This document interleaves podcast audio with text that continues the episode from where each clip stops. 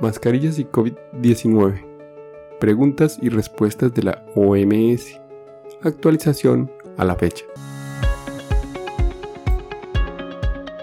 Este es un podcast en el que desde el ojo de la ciencia aprenderemos del coronavirus y de la enfermedad COVID-19.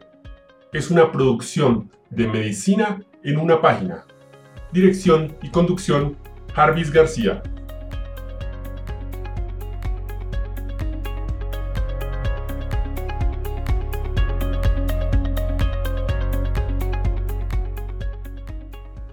El 1 de diciembre del 2020, la OMS publicó en su página algunas recomendaciones sobre las mascarillas que son esenciales para eliminar la transmisión y salvar vidas. Las personas sanas al usar la mascarilla están protegidas contra la infección. Además, reducen el posible riesgo de exposición a los virus de una persona infectada, sea esta asintomática o no. Adicionalmente, si las utilizan las personas infectadas, las mascarillas impiden que el virus siga transmitiéndose. Las mascarillas deben utilizarse como parte de un enfoque integral que incluya la adopción de todas las medidas posibles, incluido en el programa Hágalo Todo de la OMS, el cual refiere algunos puntos. 1. Mantener el distanciamiento físico. 2. Evitar entornos cerrados y concurridos en los que haya contacto estrecho entre personas. 3 mejorar la ventilación. 4. Lavarse las manos. 5. Uso permanente de mascarilla al estar en público. Las mascarillas eh, médicas están recomendadas para los siguientes grupos. Todo el personal de la salud que trabaje en entornos clínicos. Las personas que no se encuentren bien, incluyendo los síntomas leves como dolores musculares, tos leve, dolor de garganta o cansancio las personas que atienden los casos de presuntos o confirmados COVID-19 fuera del establecimiento de salud.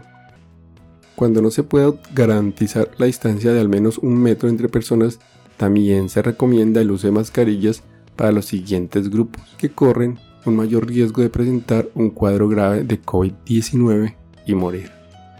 1. Personas de 60 años de edad o más. 2 personas de cualquier edad con afecciones subyacentes como neumopatía crónica, enfermedades cardiovasculares, cáncer, obesidad y diabetes mellitus, así como los pacientes inmunodeprimidos. Las mascarillas higiénicas de tela están aconsejadas para la población en general cuando no es posible mantener el distanciamiento físico como parte del enfoque integral de adopción por las medidas posibles, hágalo todo. Ahora hablemos un poco de las mascarillas. Empecemos con las mascarillas médicas, también denominadas mascarillas quirúrgicas. Composición. Fabricadas con tres capas de materiales sintéticos no tejidos. Configuradas de modo que las capas filtrantes están encajadas en el centro. Disponibles en diferentes grosores. Y ofrecen varios niveles de resistencia a los líquidos y a la filtración. Las mascarillas autofiltrantes, también denominadas mascarillas de protección respiratoria, están disponibles con diferentes niveles de filtración, como FFP2, FFP3, N95 y N99. Estas mascarillas están pensadas para proteger al personal de la salud que atiende a pacientes con COVID-19 en entornos y zonas donde se llevan a cabo procedimientos que generan aerosoles. Antes de usar estas mascarillas, el personal debe realizar una prueba de ajuste para verificar que lleva la talla correcta. No, la OMS no recomienda el uso de mascarilla con válvulas de exhalación.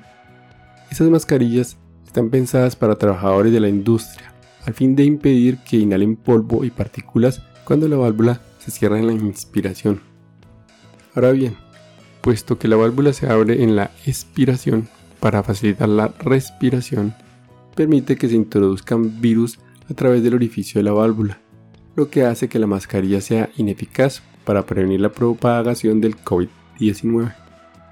El uso de mascarillas no debe ser obligatorio para los niños hasta de 5 años, en aras de la seguridad y el interés general del niño y dada su capacidad de utilizar adecuadamente la mascarilla con una asistencia mínima. La OMS y la UNICEF recomiendan que la decisión de utilizar mascarillas en niños de 6 a 11 años se base en los siguientes factores. 1. Si hay transmisión generalizada en el área donde reside el niño. 2. La capacidad del niño para utilizar la mascarilla de forma segura y adecuada. 3. El acceso a las mascarillas así como su lavado y cambio de determinados lugares como las escuelas y las guarderías. 4. La supervisión adecuada de un adulto y las instrucciones para que el niño se la ponga, se la quite y la lleve puesta de forma segura. 5. Las posibles repercusiones de llevar puesta una mascarilla sobre el aprendizaje y el desarrollo psicosocial del niño. En consulta con el personal docente, los padres y cuidadores y los proveedores de servicios médicos. 6. Los entornos e interacciones específicos del niño con otras personas que corren un alto riesgo de sufrir una manifestación grave de la enfermedad, como las personas mayores y las que tienen otras afecciones de salud subyacentes. Además, recomiendan que los niños a partir de los 12 años utilicen mascarilla en los mismos supuestos que los adultos. En particular, cuando no se pueda garantizar una distancia mínima de un metro de los demás y haya una transmisión generalizada en la zona. Y hasta aquí el episodio de hoy.